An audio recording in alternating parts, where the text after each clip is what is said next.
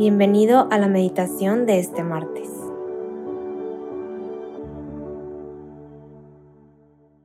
En el nombre del Padre, del Hijo y del Espíritu Santo. Amén. Ven Espíritu Santo, llena los corazones de tus fieles y enciende en ellos el fuego de tu amor. Envía Señor tu Espíritu Creador y renueva la faz de la tierra. Oh Dios, que has iluminado los corazones de tus hijos con la luz del Espíritu Santo, haznos dóciles a sus inspiraciones para gustar siempre del bien y gozar de su consuelo. Por Cristo nuestro Señor. Amén.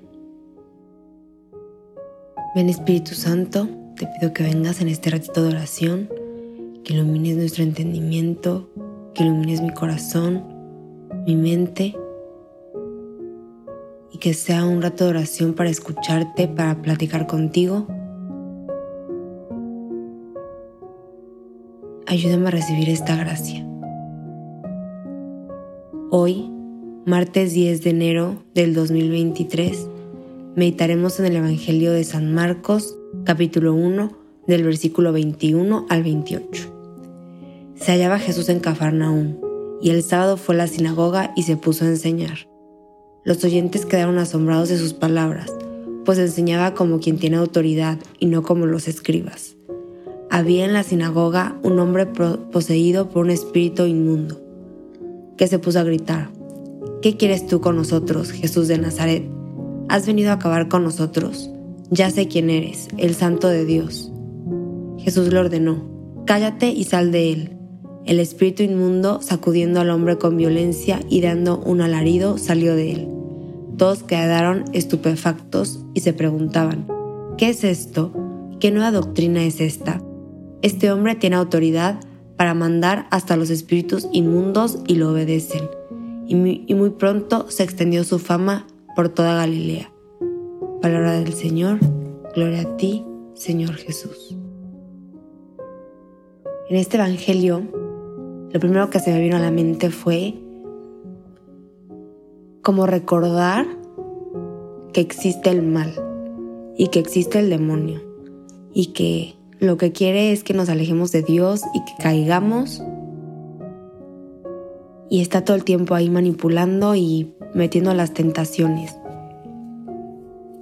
¿Y qué podemos hacer nosotros pues sabiendo esto, esta verdad que pues que hoy aparece en el Evangelio. Y justo podemos ver pues cómo si estamos de la mano de Jesús, con su gracia, con sus sacramentos, podemos combatir al demonio solo así. Porque con nuestras propias fuerzas muchas veces va a ser inútil. Aquí en el Evangelio me llama mucho la atención que repite dos veces autoridad. Eh, dice, este hombre tiene autoridad para mandar hasta los espíritus inmundos y lo obedecen. Y luego hay otra parte que también dice em, autoridad, que dice Jesús enseñaba como quien tiene autoridad. Dos veces.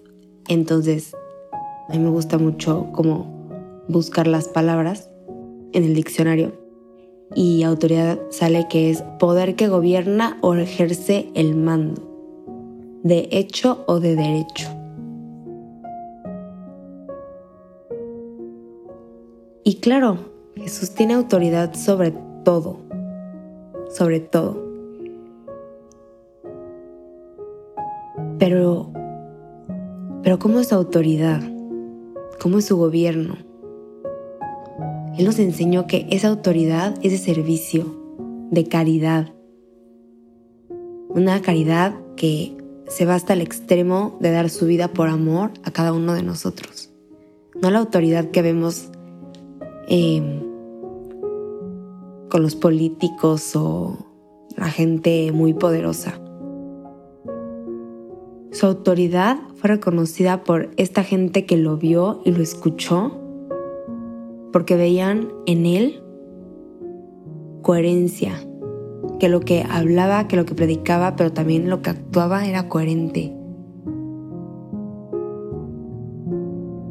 enseñar con autoridad no es simplemente ponerse a dar órdenes y a mandar a todo mundo. Cristo nos deja claro que la autoridad en el cristiano debe ser de servicio a los demás. Dando ejemplo.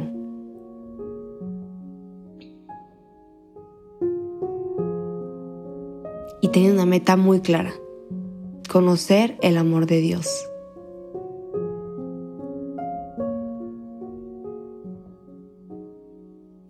La verdad que esto me, pues sí me hizo reflexionar mucho.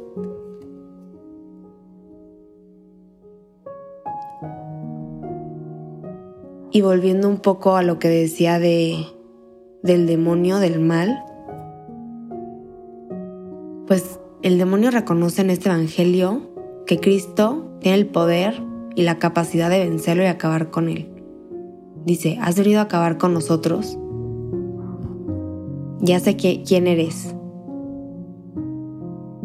El santo de Dios. Híjola, si el demonio lo reconoce, hay muchas veces que a lo mejor nosotros no lo reconocemos. No reconocemos a lo mejor que o no creemos realmente que puede hacer lo que Él quiera. Con fe.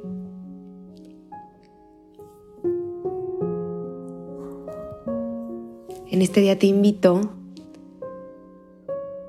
a que reflexiones en cómo es tu autoridad como cristiano que te preguntes y que lo platiques con Dios.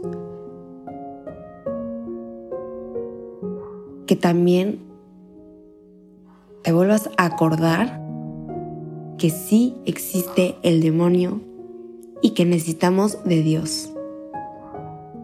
Si llevas mucho tiempo a lo mejor sin acercarte al sacramento de la confesión, te invito a que lo hagas. Me encanta porque se me quedó súper grabado. Una vez un padre me dijo, Conforme tú más te confiesas, o sea, más frecuente, es más fácil hacer el bien. Y de verdad lo experimenté. Tuve la oportunidad de confesarme bastante seguido y de verdad notaba que era más fácil ser buena persona y hacer las cosas bien. Te invito a que hagas pues este ejercicio a que lo a que lo experimentes, a que lo vivas. Y por último te invito a pedirle a Dios que te dé fe, a creer en que Él puede hacer todo, que es todopoderoso, así como sacó ese espíritu inmundo, puede hacer lo que sea con tu vida, con tu corazón. Dios transforma corazones. Te dejo unos minutitos en silencio para que puedas platicar esto con él.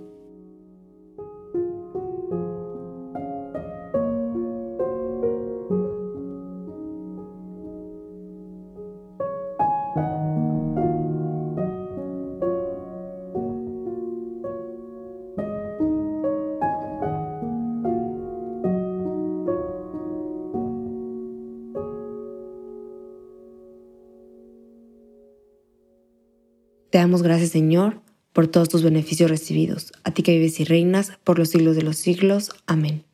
Cristo Rey nuestro, venga a tu reino. María, Reina de los Apóstoles, enséñanos a orar. En el nombre del Padre, del Hijo y del Espíritu Santo. Amén.